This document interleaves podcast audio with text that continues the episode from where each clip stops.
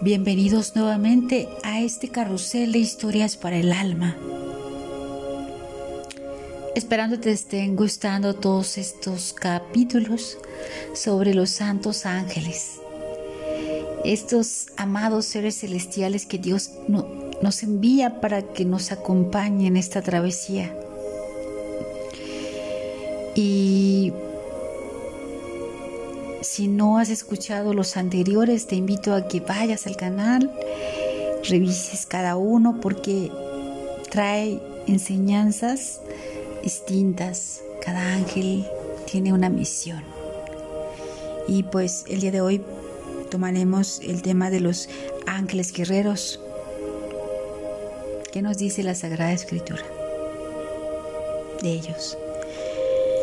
encontramos que los ángeles ostentan a veces rasgos guerreros por su relación a Dios.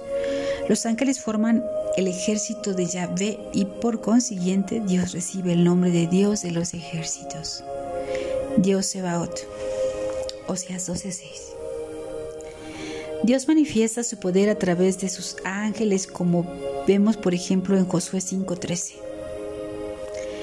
Sucedió que estando Josué cerca de Jericó, Levantó los ojos y vio a un hombre plantado frente a él con una espada desnuda en la mano.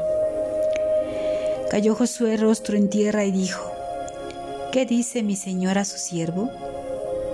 El jefe del ejército de Yahvé respondió a Josué, Quítate las sandalias de tus pies porque el lugar en que estás es sagrado.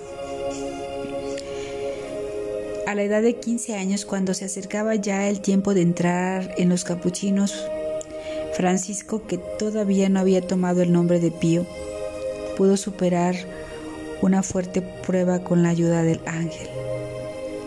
Tuvo la visión de dos ejércitos, el angélico y el diabólico, tomado de la mano por un personaje majestuoso y bellísimo. Francisco fue invitado a combatir contra un ser monstruoso y gigantesco que parecía una montaña. Dos fuerzas opuestas lo laceraban por un lado el amor a Dios, al cual quería entregarse por completo, y por otro lado el amor a las criaturas que lo atraían con sus seducciones. Francisco supo superar la prueba con la ayuda de la oración y de su ángel, quien le puso sobre su cabeza una espléndida corona y le dijo, Tengo reservada otra corona todavía más hermosa si sabes seguir luchando contra este monstruo. Él volverá con frecuencia al asalto.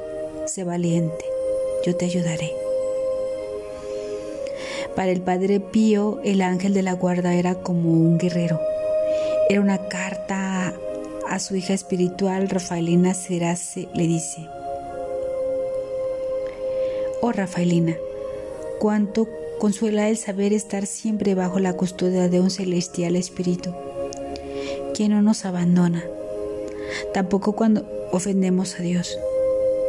Cuánto consuela al alma creyente esta verdad. ¿De quién podrá tener temor el alma devota que se esfuerza en amar a Jesús, teniendo siempre consigo a un tan insigne guerrero? ¿No fue él uno de los tantos que junto con San Miguel allá arriba en el cielo defendieron el honor de Dios contra Lucifer y contra todos los demás espíritus rebeldes y por fin los regalaron en el infierno? Pues bien, el ángel custodio es todavía potente contra Satanás y sus satélites. Su caridad no ha cesado. A la hija espiritual Anita Rodote, el padre Prío escribe, tu buen ángel custodio vele siempre sobre ti. Sea él tu caudillo que te guíe por el sendero áspero de la vida. Te guarde siempre en la gracia de Jesús. Te sostenga con sus manos para que tu pie no tropiece en alguna piedra. Te proteja bajo sus alas de las insidias del mundo, del demonio y de la carne.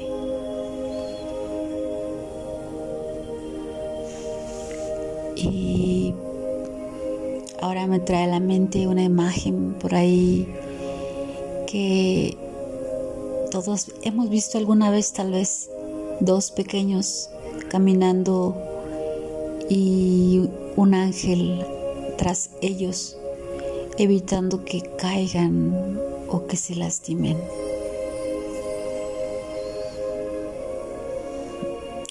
Esa es la misión de ellos.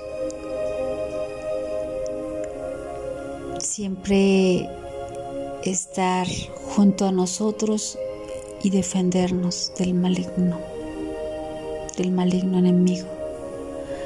Recordemos que el maligno enemigo viene de muchas formas, de muchas formas eh, en esta tierra lo encontramos. Eh, él siempre nos, nos va a guiar. Obviamente nosotros tenemos el poder de decir sí o no a las cosas, tanto buenas o malas. Él siempre nos traerá pensamientos buenos a la mente, nos dirá por qué camino acudir, pero nosotros siempre, siempre, siempre vamos a, decidir el destino final. Cuando tengas un gran problema, un gran problema que que pasar, como que tengas miedo porque vas caminando por un lugar oscuro, porque en este mundo pues hay, hay mucha, mucha delincuencia ya.